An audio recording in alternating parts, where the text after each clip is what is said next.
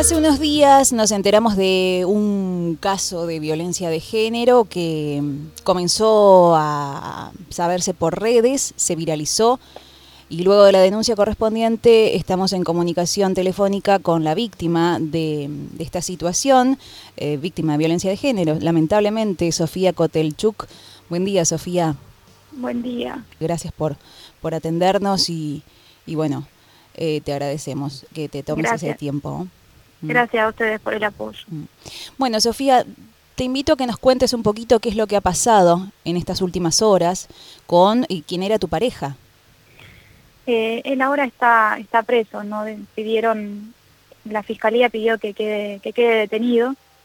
Él ahora sí está preso, pero yo tengo mucho miedo igual. Quedó en su casa mi juego de llaves, porque él tiene un juego mío de llaves. Eh, lo puede agarrar su hermana, su madre, su padre o alguien conocido y, ir a mi casa. Yo estoy en la casa de mi mamá ahora por unos días, no sé hasta cuándo. Me duele todo, no puedo caminar bien, me duele la pierna, me duele el ojo, las la imágenes, garganta, el cuello. Sí, las imágenes son impactantes. Eh, se están viralizando, bueno, de hecho están en varios portales y van a seguir eh, viralizándose porque ante esto la verdad es que no hay mucha excusa por parte, ¿no? De, de, la otra parte, pero me gustaría que, vos me contaras un poquito cómo inicia esto. Bueno, nosotros tenemos una relación desde ya dos años. Eh, si bien yo dije que él nunca fue violento conmigo, porque nunca me había pegado, pero sí, por ahí me decía alguna cosa, o no me dejaba salir con mis amigos, no puedo tener amigos varones, no podía tener amigos varones. Y para mí, como yo tuve una relación anterior hace cinco años, y era muy violento, para mí mientras que no me pegara no había violencia, yo tenía entendido eso. Y la verdad es que me equivoqué, al primer golpe que me dio ya casi me mata. Eh, fui el lunes a la noche a su casa, para nosotros era normal aparecer, ya te digo, a las 7 de la tarde, a las 3 de la mañana me he caído en casa, mientras yo estaba trabajando a veces estaba en mi casa, eh, no, no teníamos problemas de horario, casi que convivíamos. Siete días de la semana había cinco que dormíamos juntos. No sé si me explico. Sí, sí, ustedes te, leí que tenían los juegos de llave. Claro, él tenía un juego de llaves de, de, mi, de mi domicilio y yo, y yo tenía el de él. Y cuando voy el lunes a la noche, eh, me encuentro con que no puedo abrir la puerta porque estaba la llave del otro lado. Y apenas se da cuenta de eso, apaga el tele o le baja el volumen y apaga la luz. Entonces yo le dije del otro lado, muy pava, bueno, amor, dale, abrime. Mm. No me abría, me parecía raro, amor, ¿estás bien, vida? y bajó la llave y cerró con cerrojo abajo. Yo no tengo esa copia. Y ahí ya me puse mal, digo, ¿qué pasa? Claro. a ver, empecé a tocar timbre, a golpear la puerta, a tocar timbre, a golpear la puerta. Eh, mantuvo relaciones detrás de la puerta, pegado a la puerta, con otra persona. Mm. Eh, ¿Vos podías escuchar esta situación? Yo escuché todo. O sea, para ser claros, vos escuchabas que él tenía relaciones sexuales con otra persona, del otro lado de la puerta. Exactamente. A todo esto, lo único que le dije es, Bernabé, vos sabés que yo ya pasé por esto, no quiero volver a pasarlo. Ahora sí, yo venía a buscar mi campera, pero dame todas mis cosas.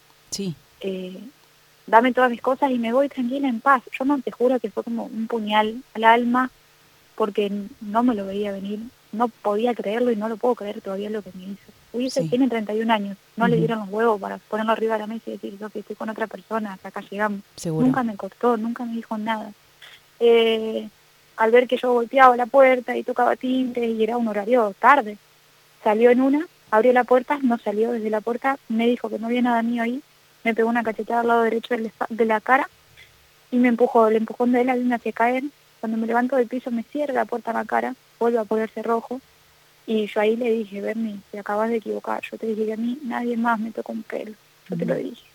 Eh, digo, bueno, ¿sabes qué? Me va a doler en el alma, pero voy a hacer algo que a vos sí te va a doler. Te voy a dar donde más te va a doler. De mala nomás, de mala.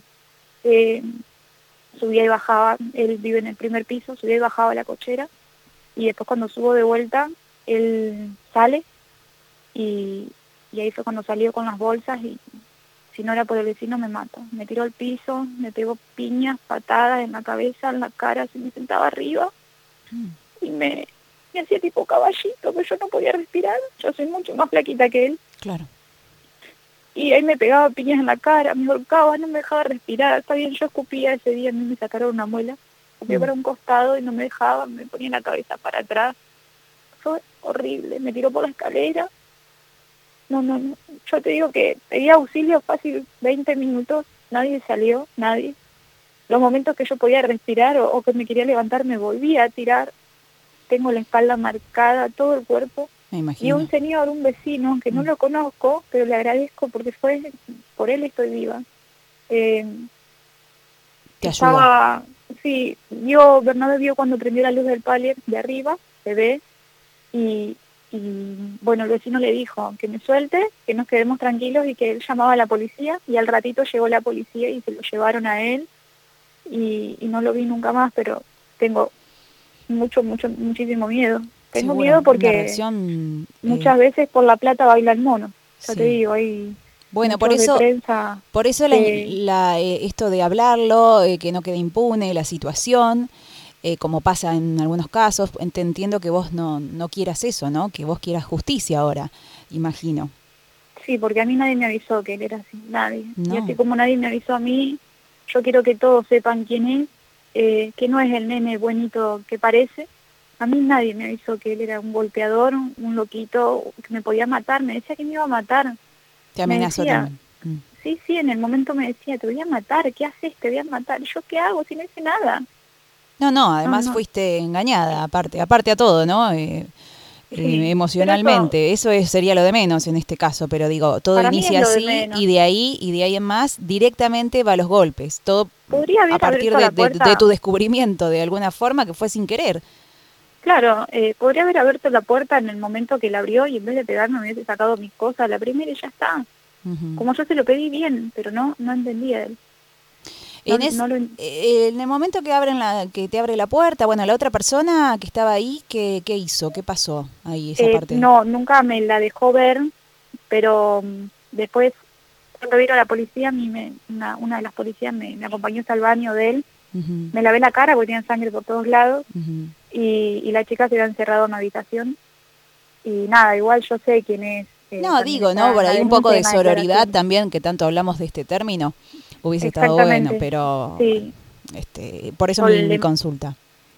Mm, Sí, la chica esa, yo hubiese estado, si hubiese sido ella, primero, no sé, ella no tiene nada que ver, No, para sí, mí pero- no tiene nada, nada que ver, pero yo hubiese de alguna forma quedó involucrada ahí en ese momento. Yo hubiese sabido, si yo, yo, si yo era ella, yo salía a defenderme a mí o salía a llamar a la policía, porque Sí, si sí. no era por el vecino me mata. Sí. Estamos hablando de Bernabé Arance Russo. Bernabé Luis Arance Russo, sí, Bien, ella, eh, ¿cuántos, ¿cuánto tiempo salieron ustedes? dos años. Dos años. Y ahora está preso. Ahora está preso, sí. Bueno, yo eh, tengo entendido, ayer hablé con vos que estuviste haciendo la denuncia, que estuviste en fiscalía, que ahora, bueno, hay toda una investigación por parte de la UFI 6. ¿Esto es así? Sí, sí, sí.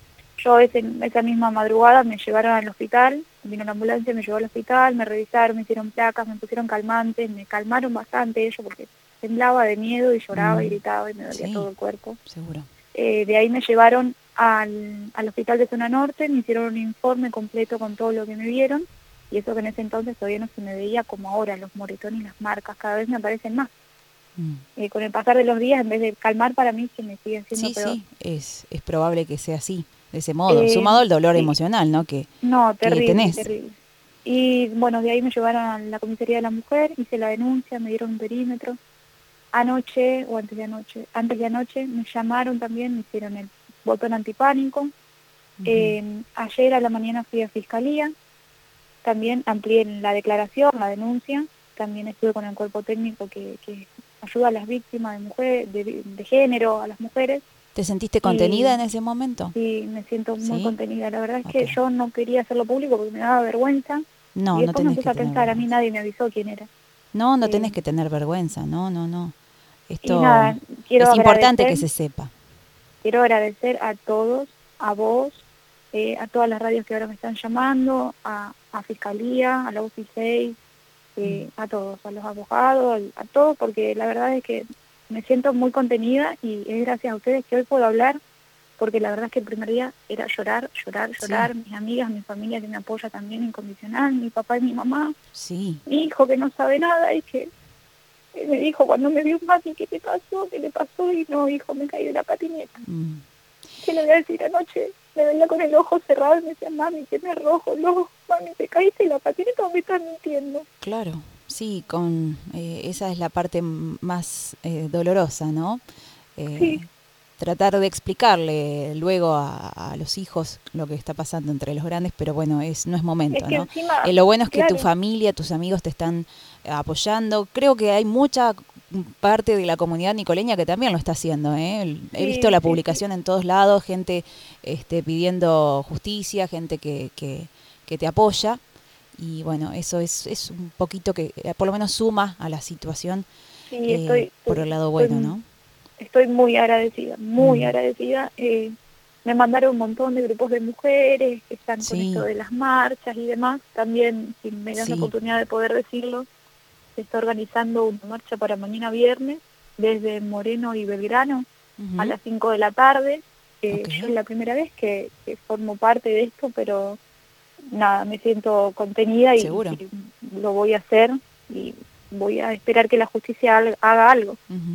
Sofía, hay una parte que yo leí por ahí que hablaba de no tiene, no viene al caso igual, pero bueno, ya que estamos hablando de la situación, contarlo como realmente fue, ¿no? Hay una parte en la que vos tal vez te pusiste nerviosa, intentaste destruir el vehículo de él o algo por el estilo. Sí, cuando él salió me dio una cachetada y me empujó, cerró la puerta y yo le dije, te voy a dar donde más te duele, porque te ah, esa era la parte. no me tocan más.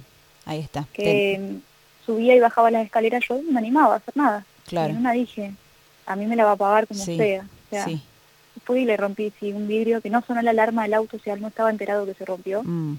Eh, y tampoco se explotó, se astilló bastante, pero no, no llegó a explotar ni a sonar la alarma del auto. Cuando subo, él pensó que yo ya no estaba o me abrió la puerta porque no sé. Cuando abrió la puerta, ahí, y ahí fue cuando casi me mata. Okay. Pero yo la verdad es que en un momento me veía en el piso y ya me veía, lloraba por Santino, lloraba por mi hijo, por nada más, lo único que me acordaba era Santino. Mm.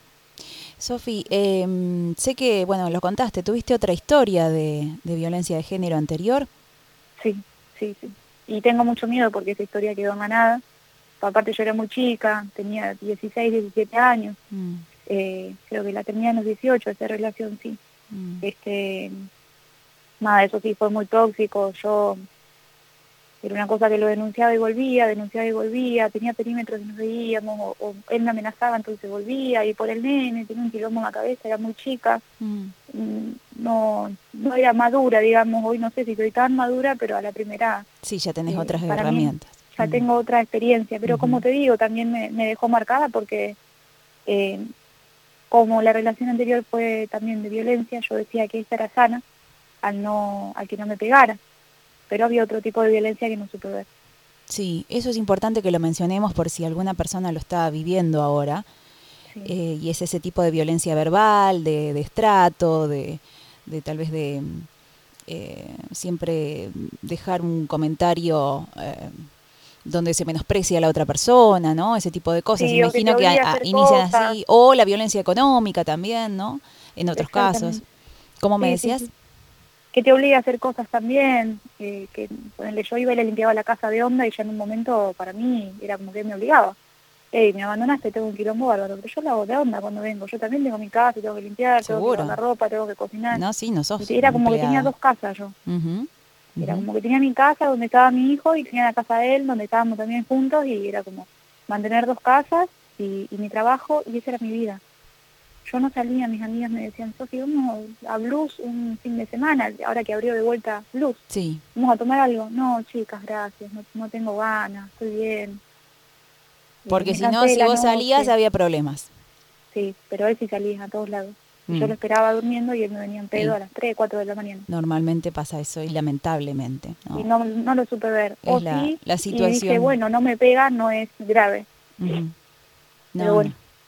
Bueno, este es un mensaje importante para quienes nos están escuchando, es un mensaje también para, para vos, imagino, para mm, replantearte un montón de cosas y para sanar en lo que puedas dentro de los próximos eh, meses venideros, ¿no? Poder sanar y espero que de corazón que lo puedas hacer, te vamos a acompañar y, y también, bueno, con toda esta contención que contaste, que es eh, muy bueno, pero ¿sabes por qué es bueno esto? Porque se, se pudo conocer tu historia, si no, no hubiésemos sabido, nunca nos, nos enterábamos de esto que estabas viviendo. Así que eh, gracias por tomarte el tiempo y, espero de, de, corazón que esto tenga solución en la justicia, por sobre todo, que la justicia actúe, porque ya me contaste que hubo otra situación en la que no tuviste no, no tuve, pero bueno, fue otra experiencia porque también yo iba y venía, iba y venía, entonces como que no quedó bien claro. Esta vez no, ni vuelvo, ni voy, ni vengo, ya está. Esta vez estuviste muy bien en hacer la denuncia muy rápido. Sí, no, hice todo en el momento. La verdad es que estoy muy agradecida. Te agradezco a todos. A vos, gracias por el mensaje, gracias por dejarme salir al aire, gracias por escucharme y esto no tiene que volver a pasar, no solamente por mí, es por todos. Claro. por todas, porque si yo no fuera por el vecino, yo no la cuento. Sí. Y habían, tendrían que haber hecho la marcha ayer o antes de ayer, por mm. una más muerta. Ni una menos, por favor. Sofía, muchas gracias. Eh. Te mando un fuerte, fuerte abrazo de corazón. Gracias. Hasta pronto.